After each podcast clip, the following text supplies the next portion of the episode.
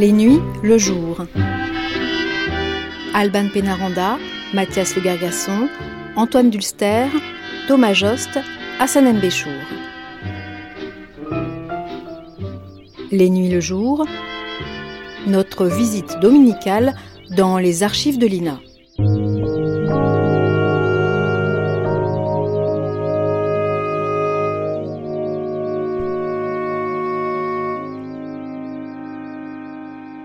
Bonjour à tous. Aujourd'hui, avant le programme d'archives que nous consacrerons samedi prochain à René Girard, nous l'écoutons parler du rite et de l'interdit, de l'interprétation des mythes et tout de suite de la mimésis et du double dans les trois premiers des neuf entretiens autour de son livre Des choses cachées depuis la fondation du monde que proposait Roland Auguet dans Les chemins de la connaissance en 1978. Les nuits de France Culture. Une mémoire radiophonique.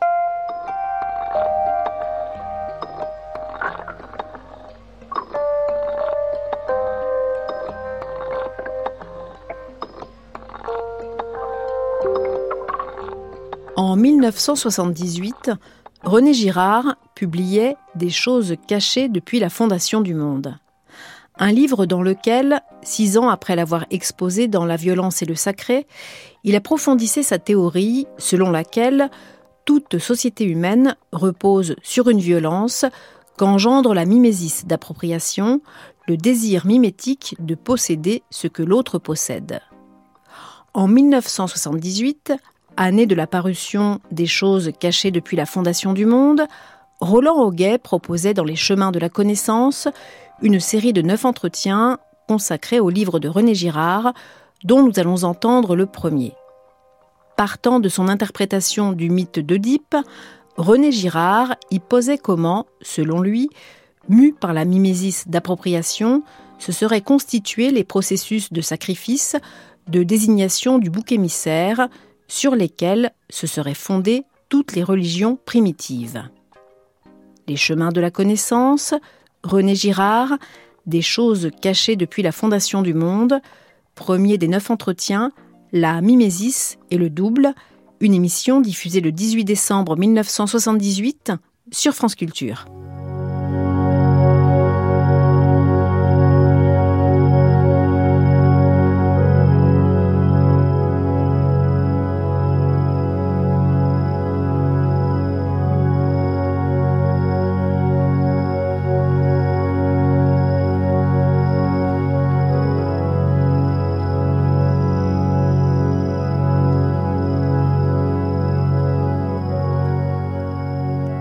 L'œuvre de René Girard n'est pas considérable sur le plan quantitatif.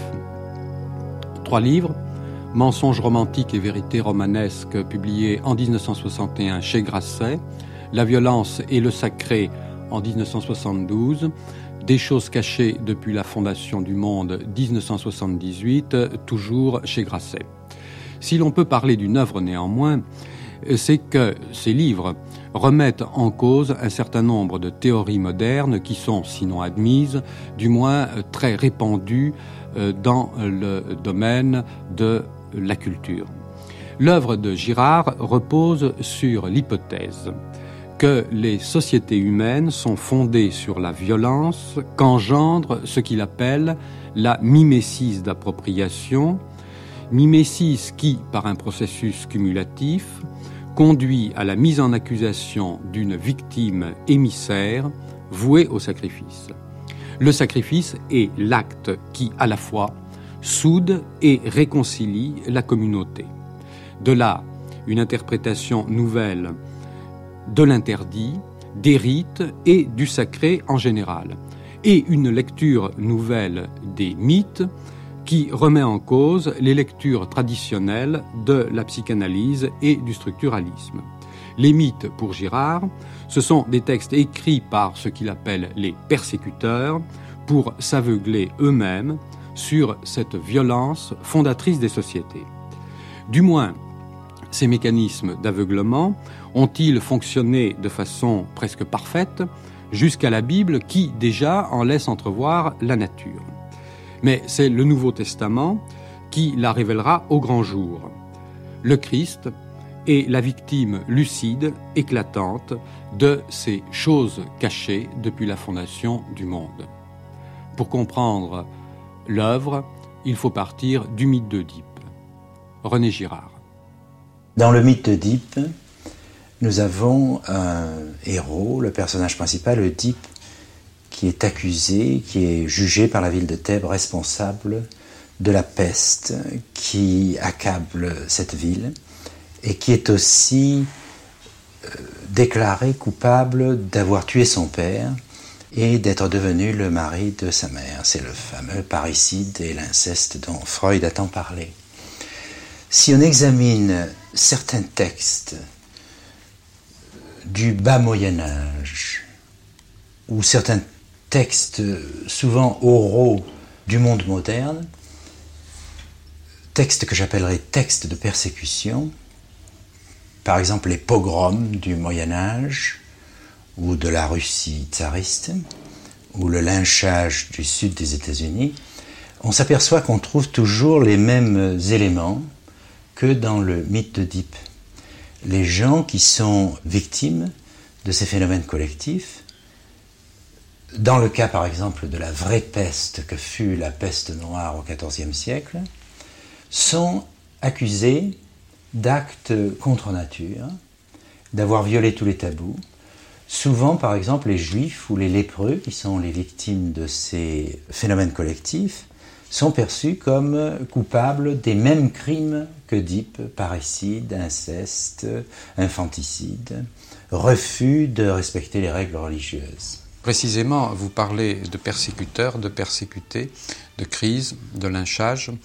Alors tout ceci que vous voyez dans les mythes, dans les textes de persécution, comme vous venez de le dire, bon, tout ceci se rattache à un certain nombre de notions initiales euh, dont il faudrait peut-être parler. En Bien particulier la mhm. mimésis, enfin, qu'est-ce que c'est que la persécution Autrement dit, si tous les mythes sont vraiment des textes de persécution dissimulés, il y a dans l'homme un rapport à la mimésis que nous ne connaissons pas, euh, qui est infiniment mystérieux, des types de phénomènes collectifs qui ne sont pas étudiés euh, et dont, au sujet desquels notre ignorance est du même ordre que notre ignorance du mythologique.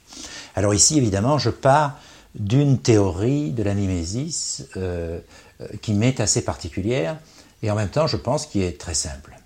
Vous savez que la mimésis ou l'imitation, la mimésis c'est le mot grec, fait partie, est un thème culturel du monde occidental depuis Platon.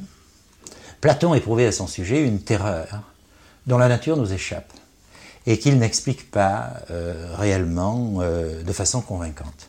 Je crois que la mimésis, euh, l'imitation, affecte tous les domaines d'activité humaine, et en particulier l'appropriation. Dans le sophiste, euh, si je me souviens bien, Platon nie spécifiquement que la mimésis soit une conduite d'appropriation. Je crois que c'est là l'erreur fondamentale. J'irais même jusqu'à dire que l'attitude philosophique euh, fondamentale dans notre univers consiste à ne pas reconnaître le caractère appropriatif de la mimésis. Et ce caractère appropriatif de la mimésis euh, est beaucoup plus simple que la théorie euh, du désir euh, de Hegel, la dialectique du maître et de l'esclave, à laquelle on essaie souvent de me rattacher. Il est même tellement simple que les problèmes qu'il pose à mes lecteurs, je crois, sont dus à cette extrême simplicité. Si les gestes d'appropriation sont imités, cela veut dire que deux mains vont converger sur le même objet. Autrement dit, très vite, les positions de modèle et euh, d'imitateur vont s'inverser, car le geste que fait l'imitateur sur l'objet va renforcer le désir d'appropriation chez le sujet.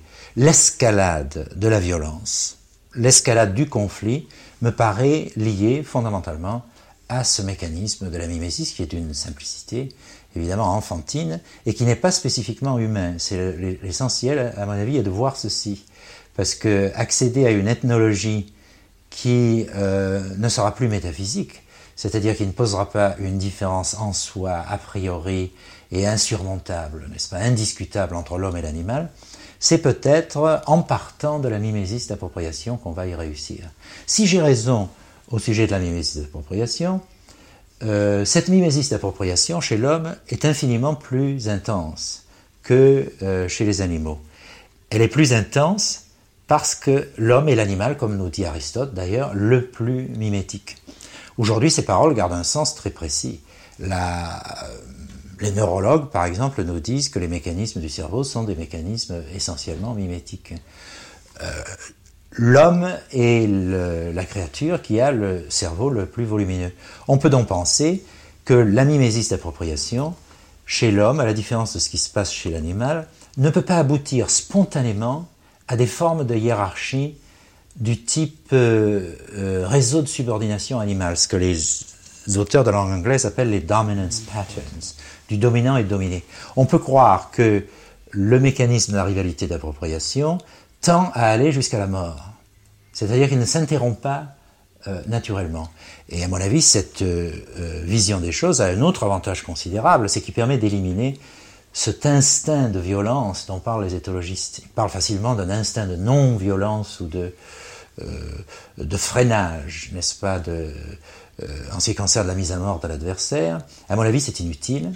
Il suffit de penser tout ceci à partir d'une intensification de la mimésis. Il y aurait un seuil à partir duquel les sociétés de type animal ne peuvent plus euh, se former. Et alors, évidemment, ce seuil pose des problèmes formidables, car Comprendre que ce seuil existe, c'est comprendre que nous ne comprenons absolument pas la possibilité même des sociétés humaines. Autrement dit, nous nous trouvons devant une impossibilité de société d'ordre spontané, d'ordre qui s'effectuerait à partir euh, d'une euh, rivalité mimétique qui se calmerait d'elle-même. Il doit exister, par conséquent, un mécanisme de résolution du conflit mimétique. En partant de ceci, c'est-à-dire on arrive au fond au même résultat, peut-être qu'en partant de la comparaison des mythes et des persécutions. Car ce mécanisme, euh, notre lecture des mythes, euh, notre mise en rapport des mythes et des textes de persécution, et notre lecture de la mimésis, au fond, nous dirige vers la même possibilité. Le mécanisme de ce qu'on appelle aujourd'hui le bouc émissaire.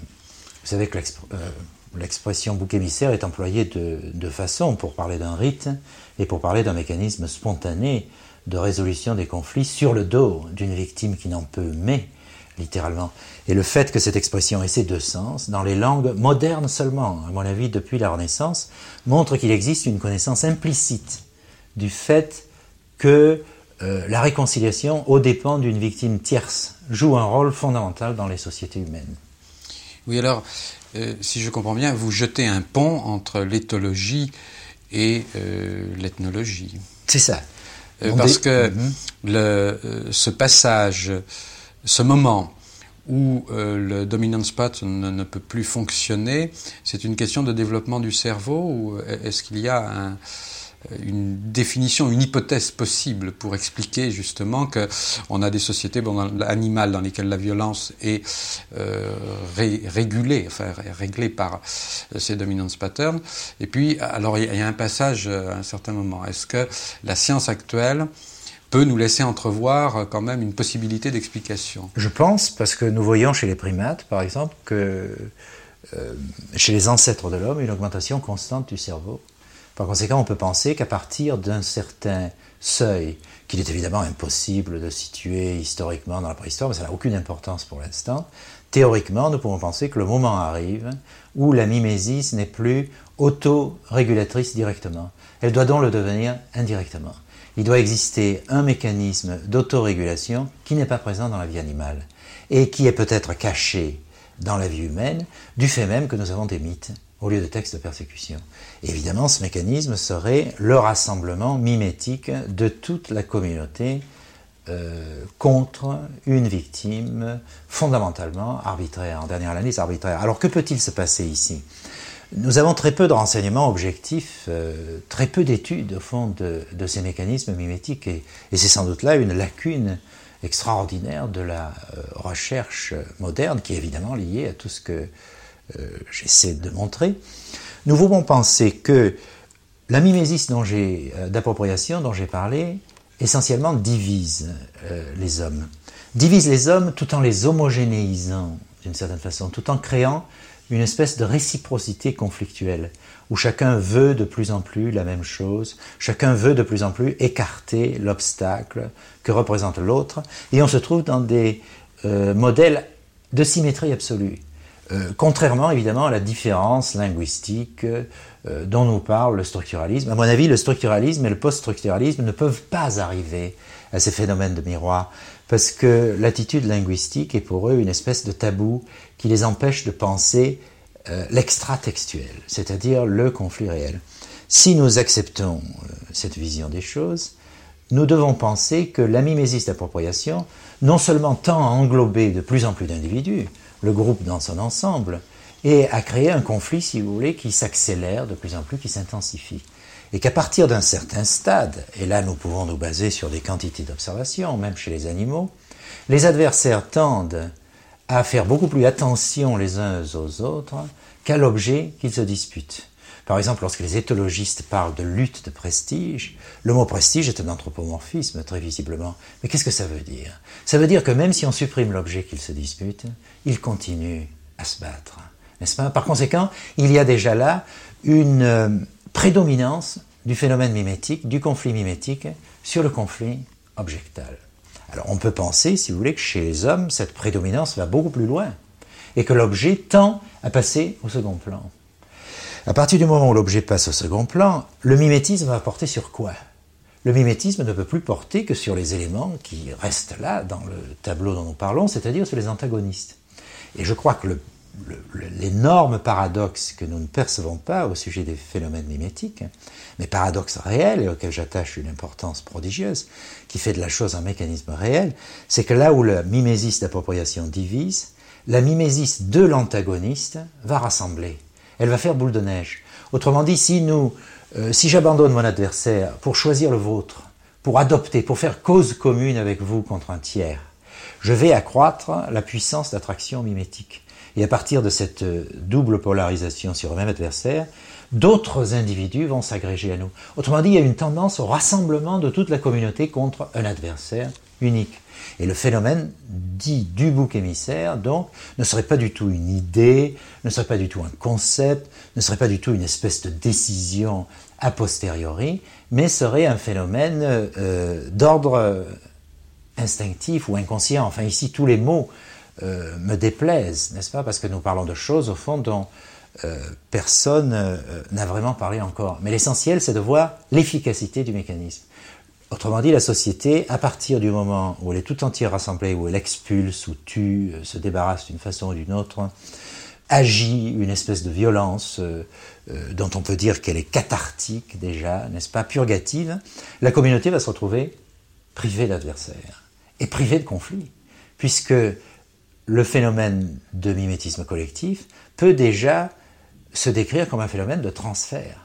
Le mot transfert est dangereux étant donné ses sens psychanalytiques. Il s'agirait au départ d'un transfert infiniment plus simple, mais d'un type de transfert d'ailleurs que nous observons tous les jours lorsque nous donnons un coup de pied à notre chat, n'est-ce pas Parce que nous ne pouvons pas le donner à euh, notre patron ou à notre femme, n'est-ce pas euh, Et ce genre de mécanisme me paraît absolument fondamental. Alors nous voilà donc avec euh, des persécuteurs et un persécuté, enfin la, victime, mhm. la victime de cet ensemble de processus de mimésis. Euh, alors, ce qui est en cause à partir de là, c'est le sacrifice, en somme. Voilà. Alors, c'est là, à mon avis, que la thèse devient très intéressante. Parce qu'on va voir que non seulement elle rend compte des représentations mythiques, mais elle rend compte des actes rituels. Elle rend compte d'une notion comme celle de sacré, qui a toujours passé pour très mystérieuse. N'est-ce pas? C'est-à-dire, elle rencontre de tous les grands piliers de la religion euh, dite primitive, des religions de l'humanité.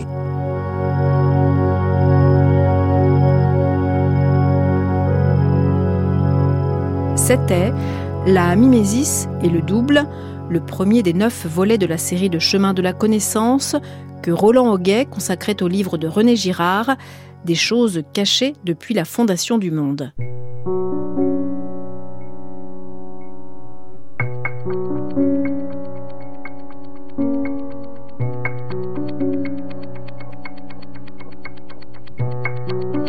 Les nuits de France Culture.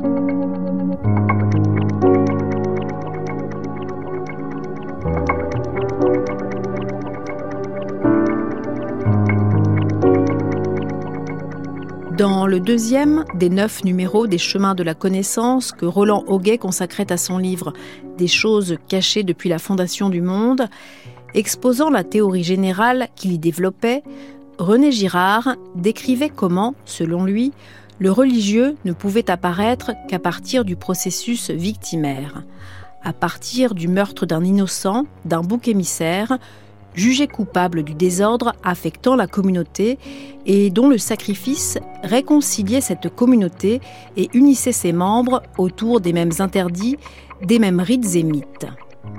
Une émission dans laquelle René Girard disait pourquoi si l'ethnologie et l'anthropologie avaient jusque-là échoué à le faire, on ne devait pas renoncer à proposer, comme lui s'y employait, une théorie du religieux. Les chemins de la connaissance, René Girard, des choses cachées depuis la fondation du monde, deuxième des neuf entretiens, le rite et l'interdit, une émission diffusée le 19 décembre 1978 sur France Culture.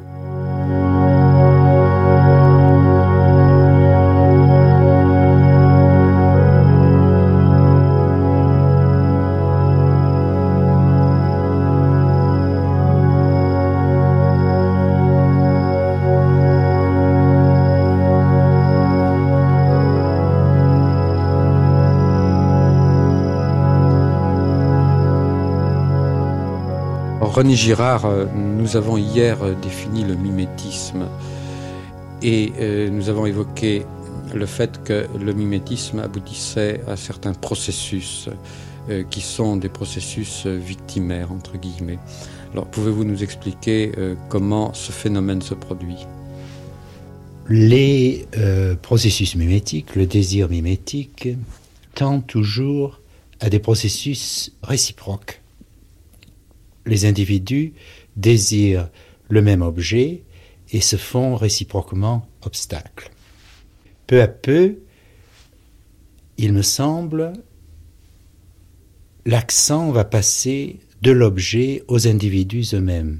Étant donné, si vous voulez, que plus ils se font obstacle, plus ils désirent l'objet, plus l'obstacle en retour euh, devient important et plus la rivalité tend vers des formes euh, ouvertes de violence. En quelque sorte, un processus euh, d'escalade euh, s'enclenche et ce processus d'escalade porte les participants à, comment dirais-je, être de plus en plus fascinés l'un par l'autre ou les uns par les autres, puisqu'il est toujours entendu que les processus mimétiques étant contagieux tendent à faire intervenir de plus en plus d'individus. Alors, euh, si l'on admet ceci, on peut penser que euh, chez les hommes, euh, dans les sociétés primitives, ces formes de conflits plus ou moins circulaires deviennent de plus en plus aiguës. Et au cours de ces conflits, une véritable hystérie collective s'empare du groupe. Cette escalade s'installe dans la communauté elle implique de plus en plus d'individus, elle euh, les surexcite de plus en plus. Donc le mimétisme qui était fixé sur les objets, et étant fixé sur les objets, suscitait la rivalité, tend de plus en plus à se porter vers les antagonistes eux-mêmes. Étant donné la réciprocité de tous les éléments dans cette lutte, je pense que ce mimétisme de l'antagonisme a un caractère que je qualifierais de, flottant. Ce qu'il faut expliquer, c'est comment ce mimétisme va tendre vers euh, le victimaire proprement dit, c'est-à-dire à concentrer les effets mimétiques et violents sur un seul individu. Et ici, nous avons, je crois, un paradoxe qui est à la fois euh, très étonnant et très simple qui est que le mimétisme d'appropriation divise les individus. À partir du moment où l'objet euh, s'écarte et où ces individus sont fascinés les uns par les autres, le mimétisme va se porter sur les antagonistes et va inévitablement les rassembler. À partir du moment où des substitutions s'opèrent entre les antagonistes, c'est-à-dire où deux ou plusieurs antagonistes choisissent le même antagoniste, mimétiquement, ce mimétisme d'antagoniste va acquérir de plus en plus de poids. Il aura un poids cumulatif, comme tous les mimétismes, mais qui tendra à réconcilier la communauté. Euh, les gens qui essaient de manipuler les foules pour une raison quelconque, soit pour des raisons démagogiques ou policières, savent très bien que pour apaiser une foule, il faut chercher une victime. Mais on ne cherche jamais à vraiment expliquer de façon très précise euh, ce phénomène. Alors je pense que le mimétisme d'antagonisme, euh, dont je parlais tout à l'heure, finit par euh, rassembler la communauté entière sur une victime. Dans un moment, et selon un processus cumulatif euh, dont vous ne pouvez pas, en somme, cerner concrètement les modalités. Ce non, je ne peux pas cerner concrètement les modalités, et je suis loin de dire que ce processus doit toujours se produire. Mais on peut dire qu'il ne se produit de religieux, une communauté religieuse ne se fonde que dans la mesure où le processus victimaire euh, réussit, n'est-ce pas, aboutit à des résultats euh, suffisamment euh, vigoureux et solide pour produire euh, ce rassemblement de la communauté contre une victime. Lorsque ce rassemblement s'est produit, alors, à mon sens, la communauté littéralement se réveille de son hystérie collective et se trouve soudain sans antagoniste. Par conséquent, il se passe à ce moment-là ce phénomène qui me paraît essentiel pour la compréhension du sacré, qui est le fait que cette communauté, n'est-ce pas, continue à voir dans la victime celui qui l'a troublé et agité, mais aussi rend cette victime responsable de sa réconciliation. Nous détestons, nous haïssons toujours nos victimes, mais nous sommes généralement incapables de les sacraliser. À mon avis, le phénomène de la victime émissaire à son plus haut régime, celui, je répète, que nous ne voyons jamais, comporte un double transfert. Transfert d'antagonisme, la victime émissaire est responsable, et transfert que j'appellerais de réconciliation, la victime émissaire est responsable aussi de la paix, après l'avoir été de la guerre.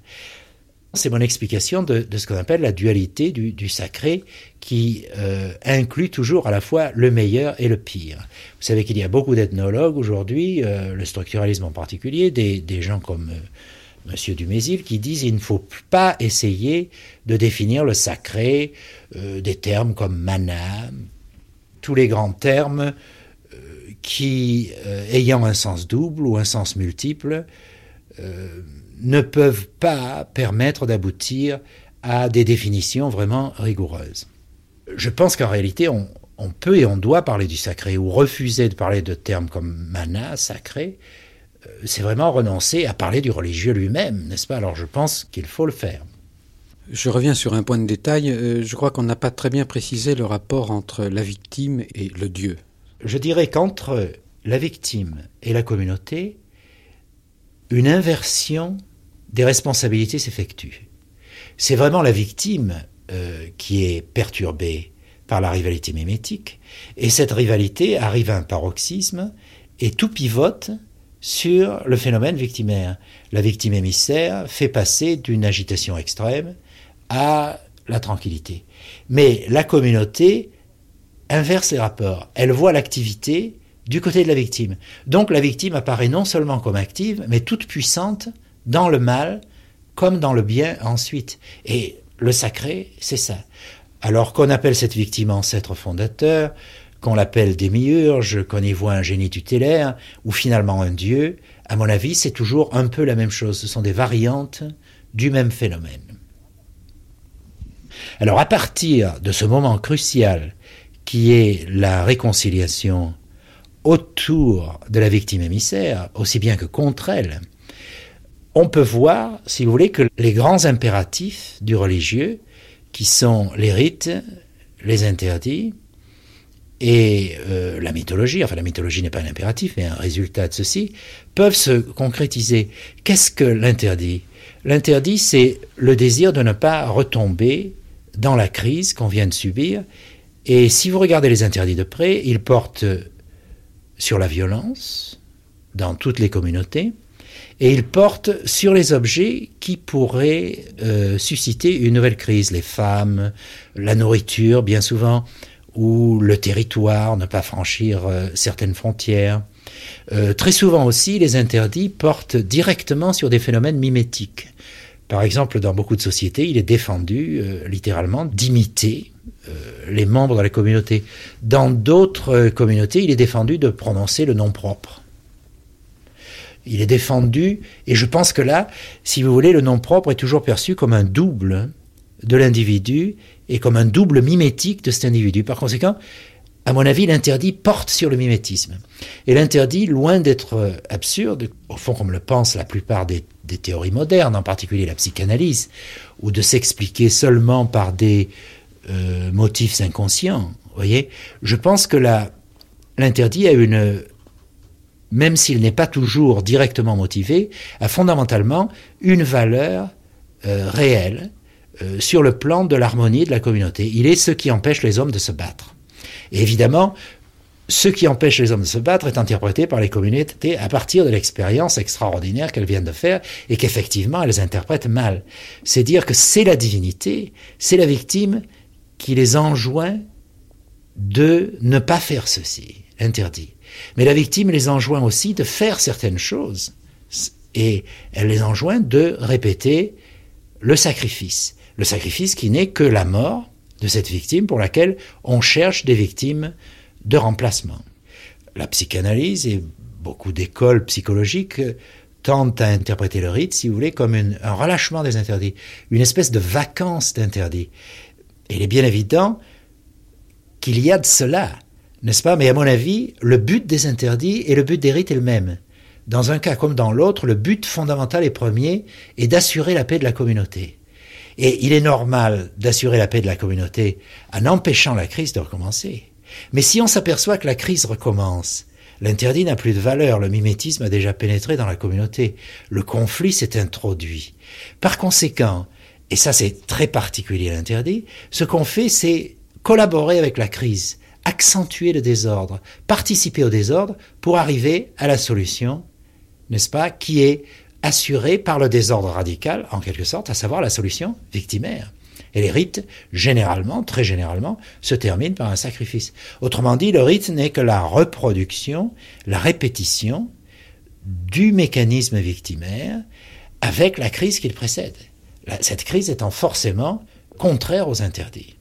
Mais je dis, il n'y a pas de contradiction entre les deux, parce que les rites, au fond, sont destinés à refaire une communauté qui est en train de se défaire.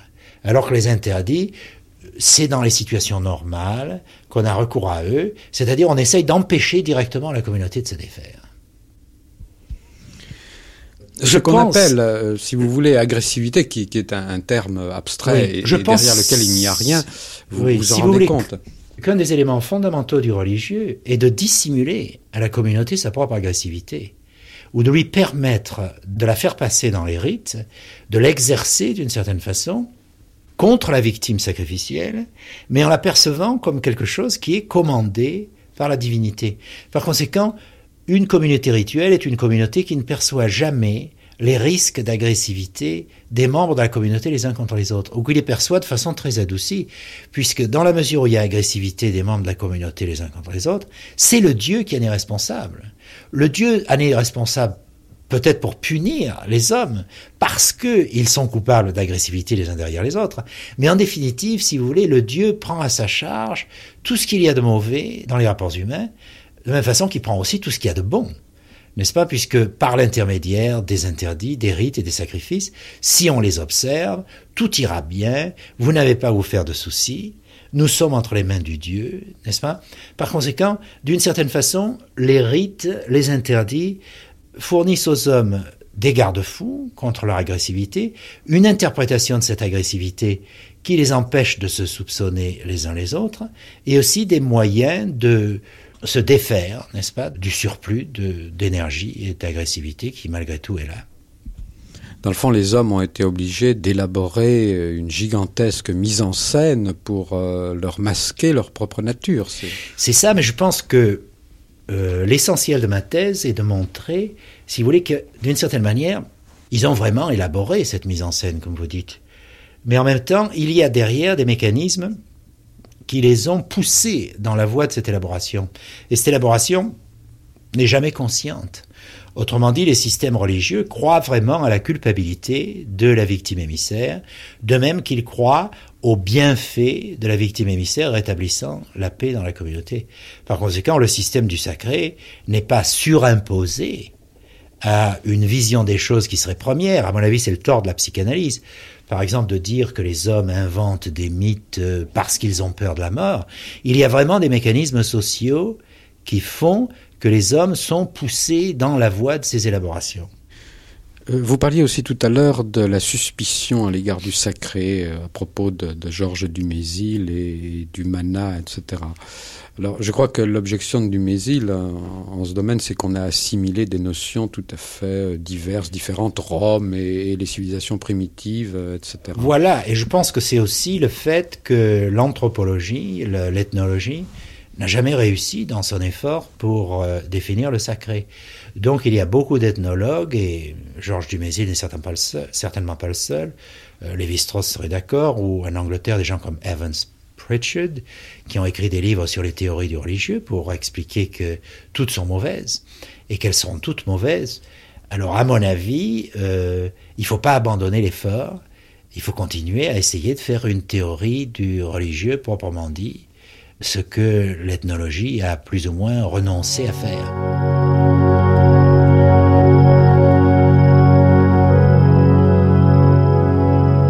C'était Le rite et l'interdit, le deuxième des neuf volets de la série de Chemins de la connaissance que Roland Auguet consacrait au livre de René Girard, Des choses cachées depuis la fondation du monde.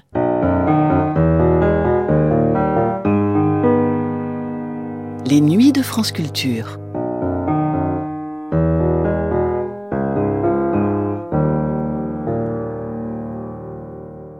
Comment faut-il lire les mythes pour en comprendre la fonction? C'était la question à laquelle répondait René Girard dans le troisième des neuf entretiens autour de son livre Des choses cachées depuis la fondation du monde, que Roland Auguet programmait dans les chemins de la connaissance en 1978. René Girard exposait la manière dont lui lisait les mythes, la jugeant plus capable que celle de Freud et celle de Lévi-Strauss de révéler leur efficacité sociale. Pour cela, il se référait à deux mythes que Claude Lévi-Strauss avait rapprochés dans le totémisme aujourd'hui. L'un appartenant aux Indiens Ojibwa de la région des Grands Lacs d'Amérique du Nord et l'autre aux Tikopia, peuple d'une petite île du Pacifique. Les chemins de la connaissance, René Girard, des choses cachées depuis la fondation du monde, troisième des neuf entretiens, l'interprétation des mythes, diffusé le 20 décembre 1978 sur France Culture.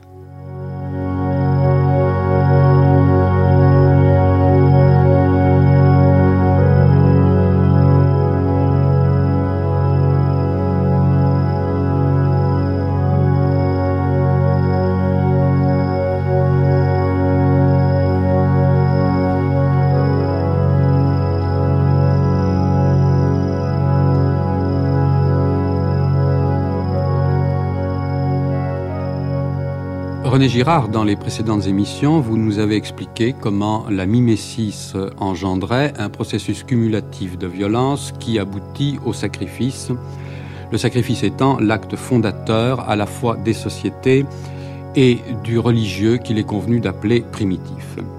Et à partir de là, vous avez été conduit à réinterpréter les catégories fondamentales de ces religions, à savoir le rite et l'interdit. Alors aujourd'hui, il est question des mythes dont vous proposez une lecture neuve, une lecture dont on peut dire en substance qu'elle repose sur le principe suivant. On peut interpréter, à partir des mêmes clés, le mythe d'Oedipe et les mythes primitifs, et même n'importe quel mythe.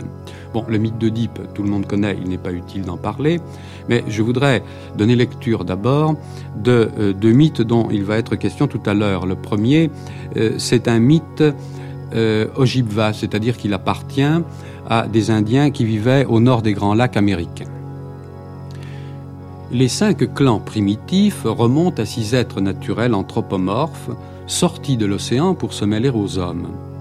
L'un d'eux avait les yeux bandés et n'osait pas regarder les Indiens, bien qu'il parût en avoir grande envie. Mais un jour, incapable de se contrôler, il souleva enfin son voile et son regard tomba sur un homme qui mourut instantanément comme foudroyé. Car en dépit des dispositions amicales du visiteur, son regard était trop fort. Ses compagnons l'obligèrent donc à retourner au fond des mers. Les cinq autres restèrent parmi les Indiens et leur procurèrent beaucoup de bénédictions. Ils sont à l'origine des clans ou totems. Voici le second texte. De la grande maison d'eau au pays du soleil arriva il y a bien des années un petit garçon qui chantait si bien que les hommes se rassemblaient autour de lui pour l'entendre. Il s'appelait Milomaki. Mais quand les hommes qui l'avaient écouté rentraient chez eux et qu'ils mangeaient du poisson, il mourait. Avec les années, Milomaki devint un grand jeune homme, mais il avait causé la mort de beaucoup de gens et il constituait un danger. Tous ensemble, les parents des victimes s'emparèrent de lui et le brûlèrent sur un grand bûcher. Au milieu des flammes, Milomaki chantait de façon merveilleuse et finalement il mourut. De ses cendres jaillit le palmier Pachuba, dont le bois sert à tailler les grandes flûtes qui reproduisent les chants de Milomaki. On joue de ces flûtes quand les fruits du palmier sont mûrs et on danse en l'honneur de Milomaki. C'est lui qui a fait don de ces choses à la communauté. Alors, René Girard, évidemment, la relecture que vous proposez de ces textes diffère de celle de Freud et de Lévi-Strauss. Freud d'abord. Totem et tabou est un livre pour lequel j'ai une admiration prodigieuse et qui me paraît, euh, si vous voulez, peut-être la date la plus marquante dans l'ethnologie moderne, puisque c'est la découverte du meurtre réel comme fondateur de la communauté. Mais le fait de vouloir nommer la victime, c'est-à-dire de vouloir des personnages déterminés, de fonctionner dans un univers déjà différencié, fait de Totem et Tabou, malgré tout, un, dernier mythe. Le mythe le plus proche qui soit de la vérité, mais il y en a déjà d'ailleurs beaucoup, mais malgré tout un mythe, car ce que Freud ne voit pas, c'est l'efficacité sociale. N'est-ce pas? Cette efficacité sociale, au fond, à laquelle Durkheim a attaché euh, tant d'importance ce qu'il disait, le, religieux, c'est le social. D'une certaine manière, on pourrait dire que ma thèse, euh, loin d'être euh, quelque chose qui apparaît, si vous voulez, en ethnologie pour des raisons absolument gratuites, pourrait être lu comme une synthèse de Freud et de, Durkheim. Synthèse qui exige évidemment d'apporter ce, ce passe-concept, mais ce mécanisme, n'est-ce pas, qui évidemment, à partir du moment où on tient ce mécanisme, les choses changent absolument. Mais la thèse se situe, je crois, dans une certaine lignée ethnologique euh, qui euh, est très importante un peu avant la Première Guerre mondiale et que le, structuralisme représente non pas un élément régressif, je suis loin d'être anti-structuraliste, euh, comme on l'a dit, n'est-ce pas Mais le structuralisme représente la spécification d'un aspect très important qui est le rôle du différentiel en tant que tel dans la communauté. Alors, euh, je crois que la question qu'il faut poser aujourd'hui, c'est celle que le structuralisme dit ne peut pas être posée, c'est de l'origine du différentiel dans la culture, qui, à mon avis, mène immanquablement au mécanisme victimaire. Il faudrait peut-être préciser cette notion de représentation aussi. Si euh, l'on résume, le point commun avec Freud, c'est qu'il y a bien victime, il y a bien euh, meurtre. Mais Freud veut personnaliser ce meurtre, enfin bon, c'est le père. Euh, pour vous, la victime est choisie d'une façon différente, vous, vous l'avez expliqué tout à l'heure. Bon, alors de ce processus, la société se fait une idée qui est fausse. C'est ça. En, quoi est-elle fausse exactement? C'est là-dessus que je voudrais qu'on insiste. Elle est fausse, que vous appelez représentation, je crois. Elle est fausse en ceci que la culpabilité de la victime est une accusation arbitraire derrière la victime, il y a littéralement n'importe qui.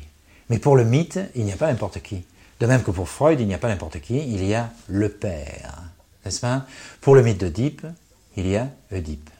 Dans le texte de persécution, lorsque nous le lisons, nous disons, très certainement derrière ce texte, des juifs ont été euh, tués ou chassés ou dépossédés de leurs biens, n'est-ce pas Mais l'identité de ces juifs, nous savons très bien que nous n'arriverons jamais jusqu'à elle, que le texte ne peut pas nous la donner, précisément parce qu'il se fait une idée absolument fausse de ce qu'étaient les victimes. Il se fait une idée littéralement monstrueuse d'hommes qui étaient des hommes comme, comme nous. Donc euh, l'humanité de A à Z n'a pas voulu voir, n'a pas voulu reconnaître ce mécanisme. Très exactement. Et on peut dire que c'est un mécanisme de représentation au sens le plus littéral du terme. La communauté qui a été sauvée de la violence par cet événement bizarre regarde derrière elle et se représente cet événement de façon trompeuse. Ce que je dis, c'est que l'élément de tromperie, désormais, est structurellement identifiable, déterminable.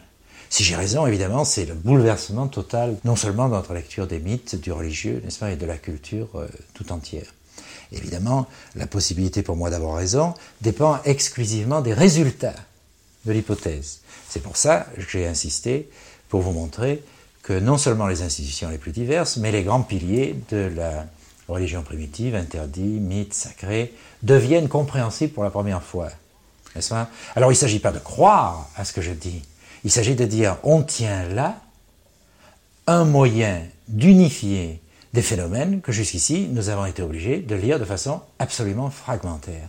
Ou bien on croit toujours à la science et on cherche cette unification et cette systématisation, ou bien si on dit, comme le disent certains, ça marche trop bien pour être vrai, etc., etc., nous ne sommes plus dans l'entreprise euh, scientifique. Alors là, je suis tout à fait du côté de Lévi-Strauss, je dis, je suis dans l'entreprise scientifique, c'est la seule qui a jamais donné des résultats durables dans la pensée occidentale, et je me situe euh, carrément de, de ce côté-là, même si aujourd'hui, à cause précisément des échecs innombrables, n'est-ce pas On ne parle plus que de polysémie, de fragmentation, on dit que toutes les interprétations se valent et sont sur le même plan. Pour comprendre qu'il n'en est rien, justement, le texte de persécution est infiniment précieux. Si les gens qui disent euh, la lecture des mythes, c'est comme la lecture des œuvres, œuvres, littéraires, toutes les théories, toutes les lectures se valent, essayez de faire ceci sur un programme du Moyen Âge n'est-ce pas? Tout de suite, vous passerez pour euh, odieux, scandaleux, et à juste titre, n'est-ce pas? Si vous dites la théorie qui lie la persécution comme persécution, c'est le mythe de l'humanisme occidental. Nous nous trouvons, si vous voulez, devant non seulement une, question éthique, morale majeure, mais une question textuelle. Car bien entendu, ce que je dis a des résonances éthiques.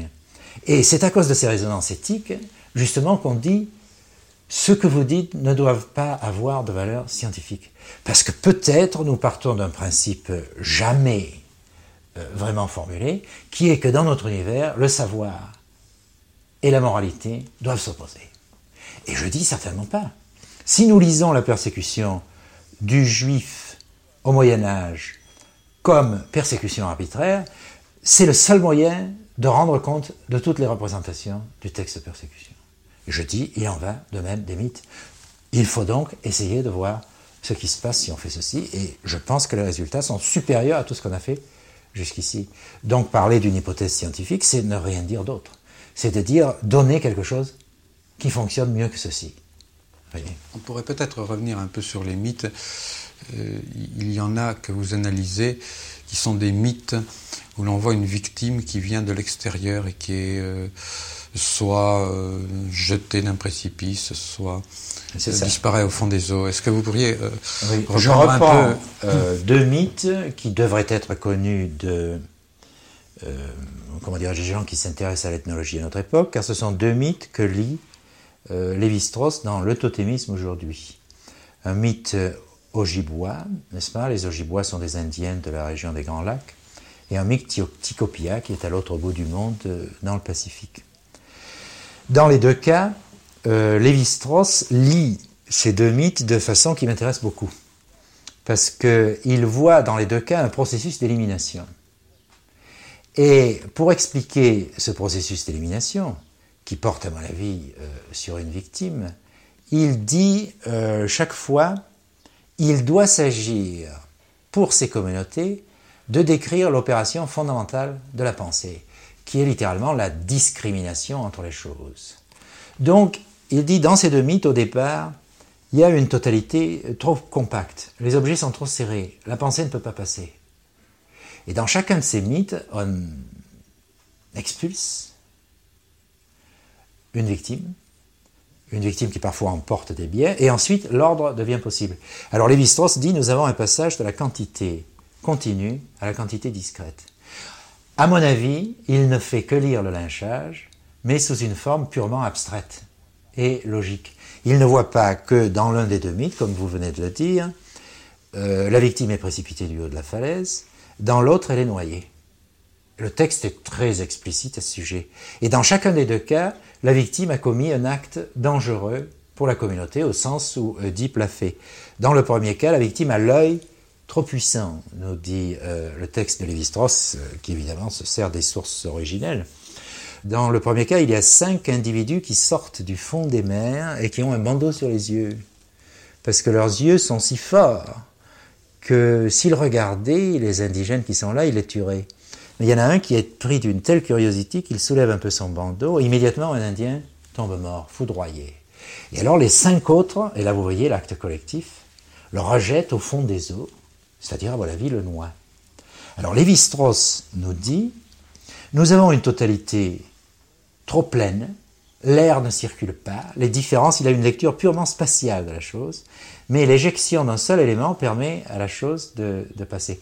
Donc il parle presque directement du lynchage, mais il ne veut pas que ce soit le dit, si vous voulez, il ne, il ne veut pas voir la réalité possible de la persécution derrière cette chose. Alors je dis que sa lecture est impossible, parce que dans les deux cas, la victime nous est présentée, comme vous le disiez, comme venant du dehors. La question n'est pas de savoir si la victime réelle, au sens où je parle de victime réelle, vient réellement du dehors. La question, c'est celle des représentations. Étant donné que ces victimes sont sacrées, la victime nous est présentée comme venant du sacré et y retournant après sa mise à mort.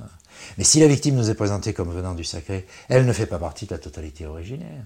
Donc la thèse de Lévi-Strauss tombe forcément.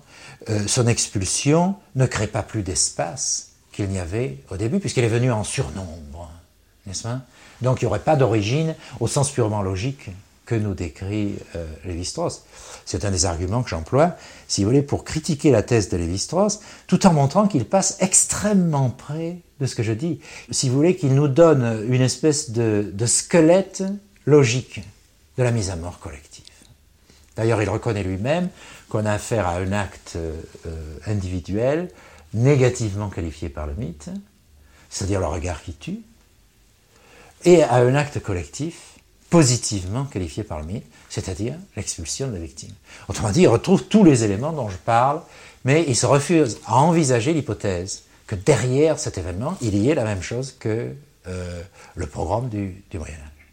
Et toutes les formules que Lévi-Strauss emploie, on peut les employer immédiatement sur les textes de persécution. On peut employer ça. Mais ça, mais ça aurait a quelque chose de bizarre, hein, car nous savons, en fait, nous ne pouvons pas douter là qu'il s'agisse d'une persécution réelle. Euh, autrement dit, la thèse de la persécution réelle s'est imposée de façon tellement forte à l'esprit occidental, lorsqu'il s'agit du Moyen Âge, lorsqu'il s'agit du Sud américain ou des pogroms euh, en Russie à l'époque des tsars, qu'une lecture purement abstraite, logique, voyez, comme celle de Lévi-Strauss, est impensable. Mais en fait, ça s'applique aussi bien à n'importe quel texte de persécution, euh, tout ce que dit Lévi-Strauss.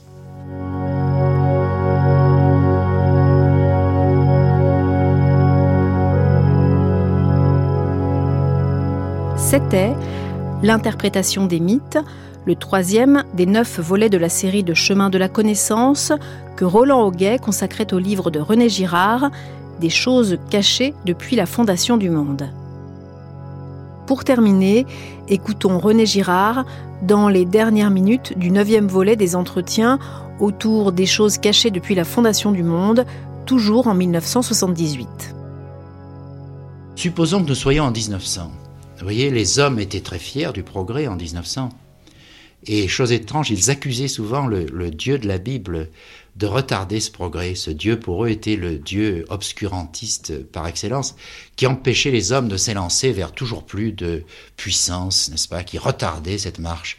Aujourd'hui, les mêmes hommes, ou les hommes qui ont des attitudes très semblables sur le plan religieux et intellectuel, ont changé complètement d'attitude vis-à-vis du Dieu de la Bible depuis qu'ils s'inquiètent de la pollution, des armes nucléaires et de tous les dangers que fait peser sur nous la technologie. Ils ont décidé que c'est le Dieu de la Bible qui nous a lancés dans cette aventure. Ils font toujours de lui, notez-le, euh, la victime émissaire. Ils l'accusaient avant de retarder le progrès, et aujourd'hui, ils l'accusent de l'accélérer. C'est le Dieu qui euh, dit aux hommes, euh, asservisser le monde, enfin dominer le monde, n'est-ce pas? Alors, euh, dans ces deux dires, d'ailleurs, il y a quelque chose de, très profond. Il y a une conscience aiguë du fait que le texte religieux occidental est beaucoup plus important pour ce que nous sommes en train de vivre que le mythe de Deep ou le mythe de Dionysos, dont les psychanalystes, psychologues et sociologues, n'est-ce pas, nous parlent sans cesse, et nous parlent sans cesse, à mon avis, pour éviter le texte biblique. La façon dont on parle du Dieu biblique aujourd'hui, et surtout la façon dont on n'en parle pas, c'est peut-être la dernière forme d'expulsion sacrificielle. Je dirais, il y a un thème sur lequel notre culture entière s'entend, est capable, c'est l'expulsion du texte biblique lui-même, qui est la chose la plus étrange peut-être de la culture actuelle.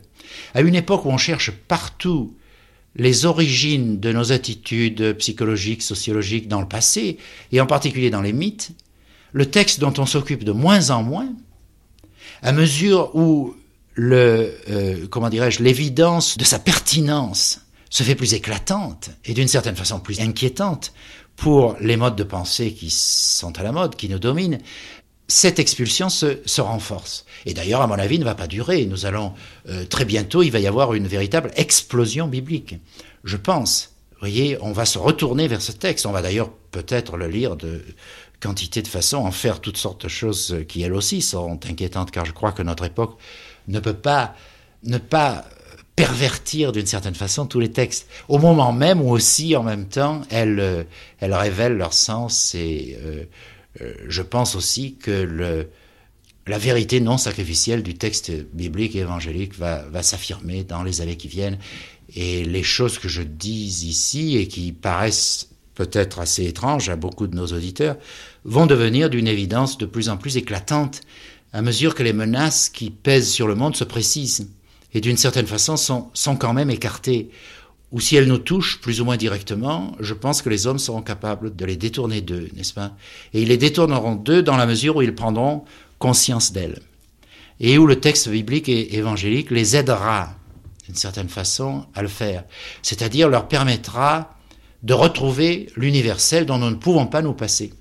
Nous ne pouvons pas aujourd'hui vivre au niveau d'une pensée régionaliste ou d'une pensée qui serait seulement la pensée scientifique de l'infiniment petit et de l'infiniment grand. Ce qu'il y a d'étrange dans notre univers, c'est qu'il n'y a plus de pensée à hauteur d'homme, véritablement, qui nous permettent, qui nous aident à vivre dans l'épreuve euh, extraordinaire que vit l'humanité.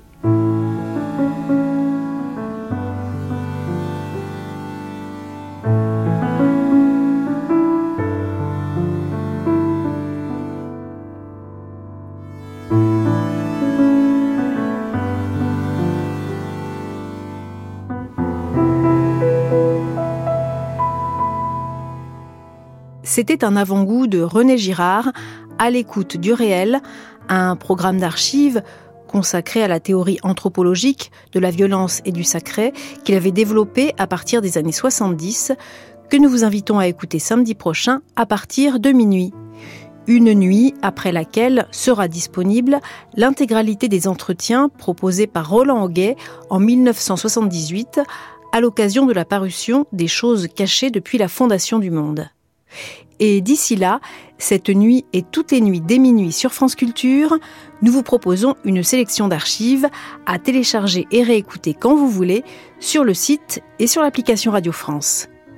Les nuits le jour, l'équipe des nuits vous souhaite une excellente fin de journée à l'écoute de France Culture.